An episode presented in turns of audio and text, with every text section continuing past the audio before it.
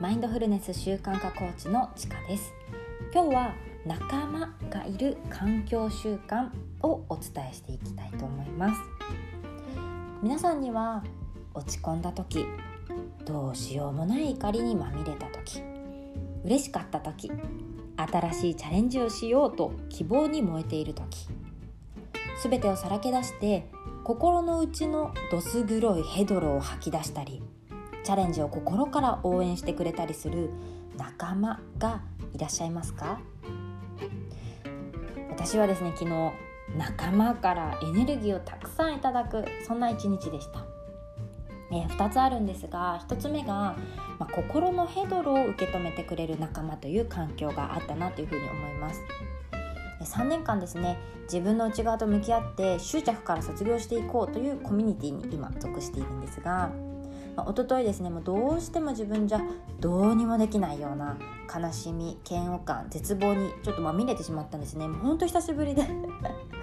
なんだろう家族以外の人間関係でちょっと悩んじゃうっていうのが久しぶりだったんですけどこのまま娘のお迎えに行ったらいや八つ当たりしちゃうなとちょっとでも嫌々なんて言われたら「ちょっとママ疲れてるの?」なんて言っちゃうななんて思ってで半ばヘルプサインを出すかのように、まあ、無我夢中でですねそのコミュニティにその時の心情感情思考をさらけ出しました。それこそですね「クソ野郎」とか「嫌い嫌い嫌い嫌い」とかもう普段は口にするのを躊躇する子供た言葉たちをですねありのままに吐き出したんです。でまあもうね1年2ヶ月くらいそのコミュニティに属しているしその前から皆さんとは自己探求の交流があったので無意識化で最後の砦のように私は思ってるのかもしれません、まあ、そこにですねもう聞いてく聞いてくださいというかもう吐き出す場所がないんでもう吐き出させてくださいっていうそんな感じで投稿しました。でもその日はですねそのまま SNS を閉じて翌日ですねコメントを恐る恐る見てみるとフラットなこう共感と受け止めてくれている温かな言葉たちが並んでいたんですね。まあその後のやり取りも続いたんですけどもそれによって私の心はほぐれてですね陽光太陽の光に包まれるような温かな感覚になりましたでおかげで、まあ、書き出すのも嫌だ向き合うのも嫌だ嫌だ嫌だっていう風になっていたんですがなんとかあのあこれは鍛錬だなっていう風にちょっとポジティブに思えるようになってきたそんなところです。2つ目に新しいチャレンジを応援し共に歩んでくれる仲間環境というお話をします。打って変わって昨日の夜はですね習慣化マスター講座第4期 HRP のプラクティスコースの皆さんの集いの場でした。8月に開校し今まあ12月の8日ですね。8今まで自己探求をひたすら続けてきました。私は何者で人生で何を成し遂げたいのか本当にやりたいことは何なのかを探る旅をひたすら続けてきました。でその仲間たちが現時点で見えている自己実現の形方向性を15分ずつ発表し合う会が催されたんですね。であいにくですね娘の寝かしつけ時間だったので、まあ、途中まで耳だけで参加しながらまベッドの中で聞いてましたがもう大興奮です。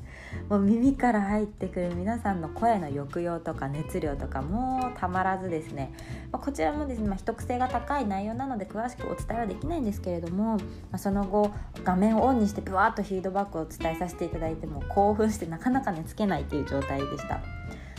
ね、こうして、まあ、落ち込んで悲しみの沼にはまっていた私を引き上げてくれたのは仲間の存在で志も高く自己探求を続け人生をより豊かにしていく仕事お金のためでしょ？そんな人生からの脱却だったり好きなことを好きなようにやりながらそれがお金になってる人生だったりっていうのを目指して自己探求を進めていくっていう仲間っていう環境があると。で考え方や感情のパターンイコール習慣を探り着実に自分の本質に近づいていくことができる。そういった環境という、まあ、仲間という環境が私にはあるなっていうふうに思いました。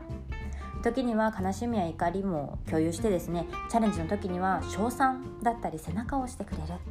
こうして旅を一緒に続けてくれる仲間たちがいることがとても嬉しいですし仲間がいるから頑張れる。仲間が一人じゃ頑張れない。踏ん張りきれないところ仲間がいるから頑張れるとか仲間の影響でどんどん自分も加速していくっていうのを感じています。